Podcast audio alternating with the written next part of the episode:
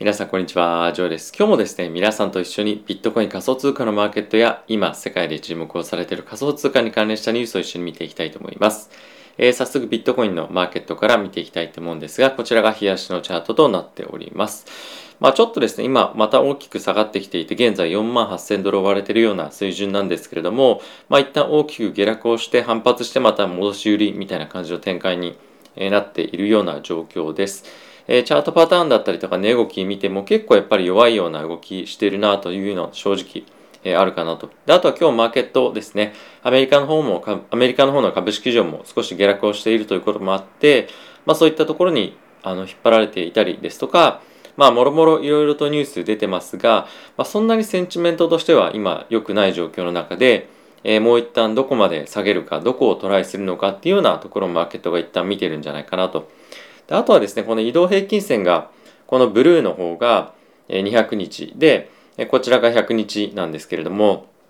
この移動平均線近辺のその中にぐじゅぐじゅ入ってきてしまっているので、まあ、ちょっと方向感として、まあ、非常に難しい、ところかなと思いますし、先日もちょっとお話をしたんですが、このサポートラインだったところを今下抜けしてきていたりとか、あとはこれをダウントレンドだったものが、以前ダウントレンドのラインだったものが、まあ、今サポートに見えるようなところに来ていたりとか、まあ、結構テクニカル的にも判断しづらいような状況プラスセンチメントとして少しネガティブになってきているというのは、まあ、若干ちょっと方向感が判断が難しいもしくは少し弱気な方向に、まあ、一旦行きがちな局面ではあるのかなと思っています。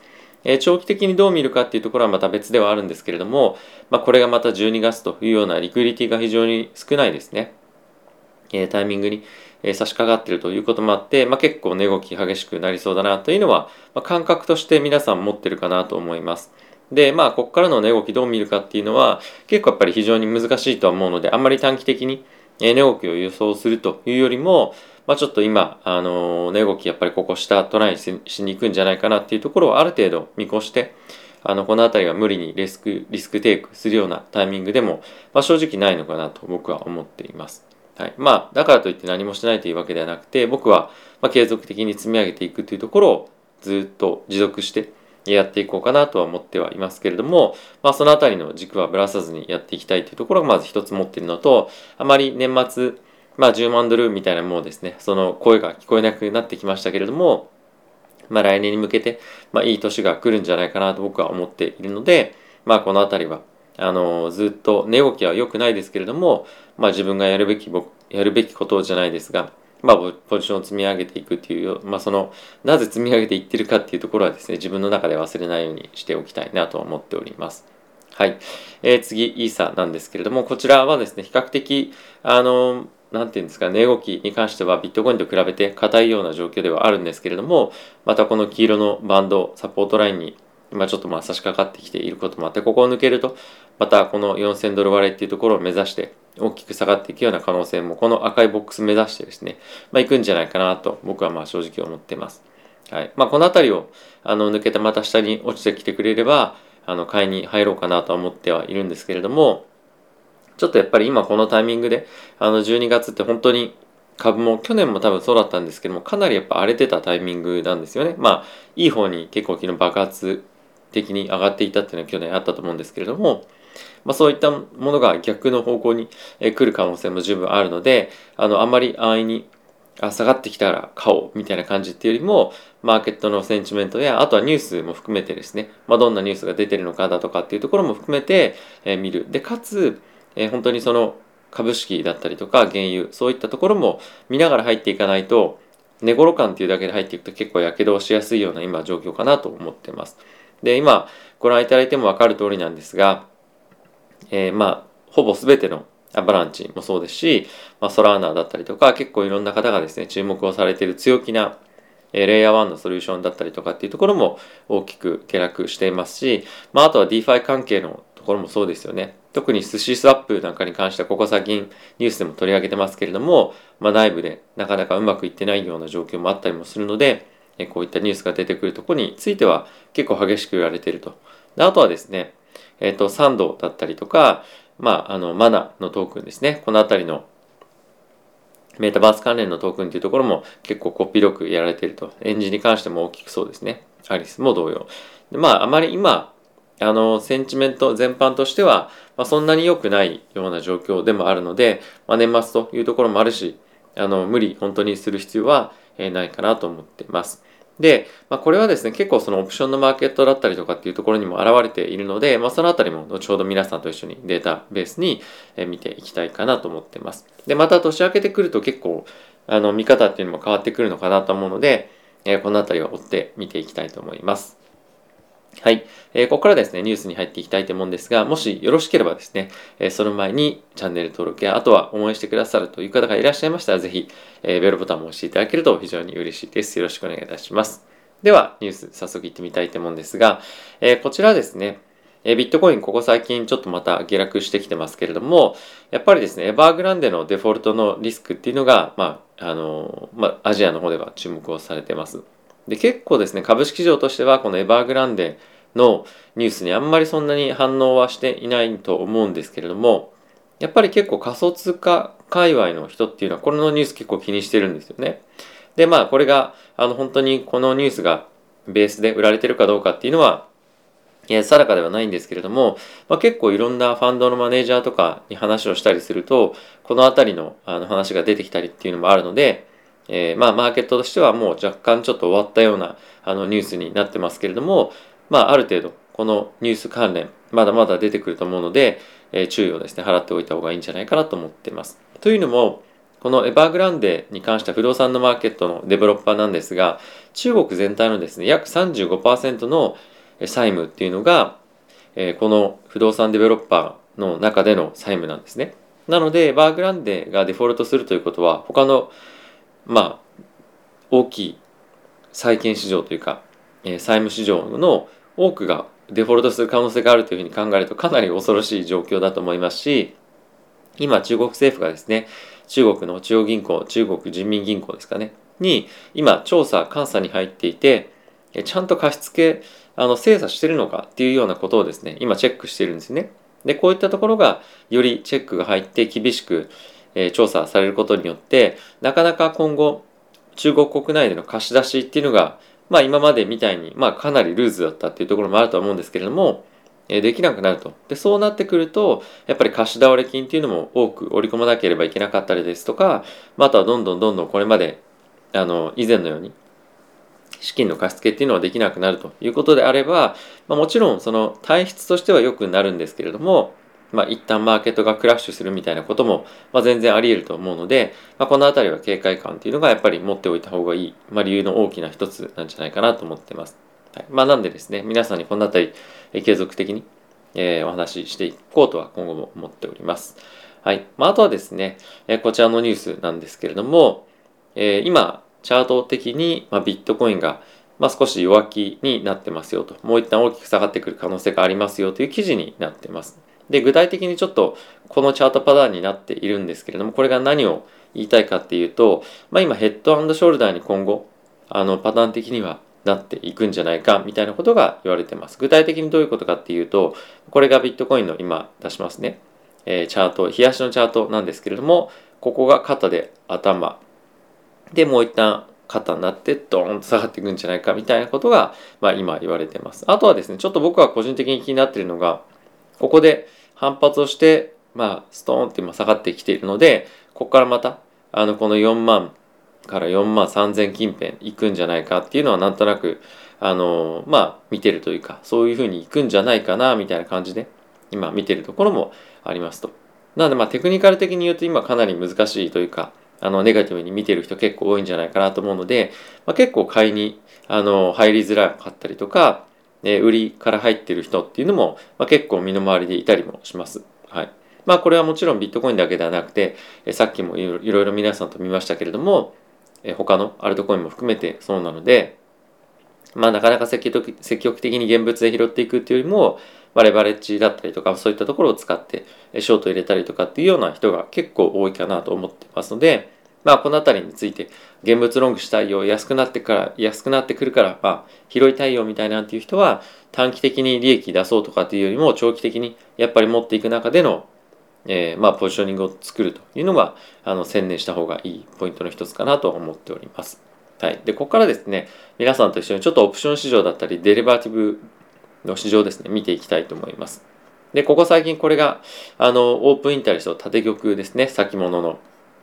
ビートコインの先物ですね。で、ドーンと下がった後に、まあ、全然ポジションが戻ってこないと。で、これはやっぱり、まだまだ、えー、ビットコイン仮想通貨市場が、まあ、そんなに短期的に、楽観的になれてないような一つの、あの、兆候かなと思いますので、えー、このあたり、やっぱりまだマーケットとしては安心感は持てていないと。で、あとはですね、やっぱりこの辺が顕著に出てるのがオプションのマーケットかと思います。で、オプションのマーケットなんですけれども、今これがマーケットにどういうオプションがあるかっていうものを見る、えー、一つのチャートなんですけれども、この赤に関しては、えー、プットオプションで、緑に関してはコールオプションなんですね。で、これは期限とかっていうのはあまりまあ気にせずにこういうふうに置いているんですが、例えば12月31日っていうのはですね、非常にマーケットが強気に見ているタイミングなんですね。このずっと非常にたくさん緑が多いですよね。で、かつこの5万ドル、今、あの大体5万ドル割れてますけれども、まあ、ここから先のオーダーっていうのが、ここから先っていうか、まあ、ここよりも強気のオーダーがこのタイミングでは、まあ、非常に多く入っていると。で、一方で、これより手前の、えー、タイミングでのエキスパイアリっていうんですかね。えっと、12月31日か、これ。えっと、期限のオプションに関しては、ちょっと一個一個見ていくと、例えばこれがクリスマスになりますけれども、6万4000ドル近辺バーンってありますが、こういうふうに見てみると、5万ドル割れのところに非常に取引が集中していたりですとか、これよりもどんどんどんどん期間を前倒ししていくと、この5万ドル以下っていうところ結構本当に見てる人が多いんですよね。はい。まあこうやってどんどんどんどん期間を近くにしていくと、どんどんこの5万ドル近辺の山が大きかったりとか、まあ、逆にこの5万ドルよりも上のところでのコールオプションの、まあ、強気の取引っていうのが非常に減ってくるっていうのは見てもわかるかなと思います。なので、マーケットとしては結構短期的に弱気になってるなっていうのは正直僕自身は感じています。で、この12月31日が結構強気だなっていうのは結構ずっと前からあの年末10万ドルみたいにふうに言われていたこともあるので前から取引していたポジションっていうのが結構多いかなと。で一方でこの5万ドル割れ近辺の取引っていうのは結構ここ最近入ってきてるものが多かったりもするんですよね。なのでやっぱりここ最近直近の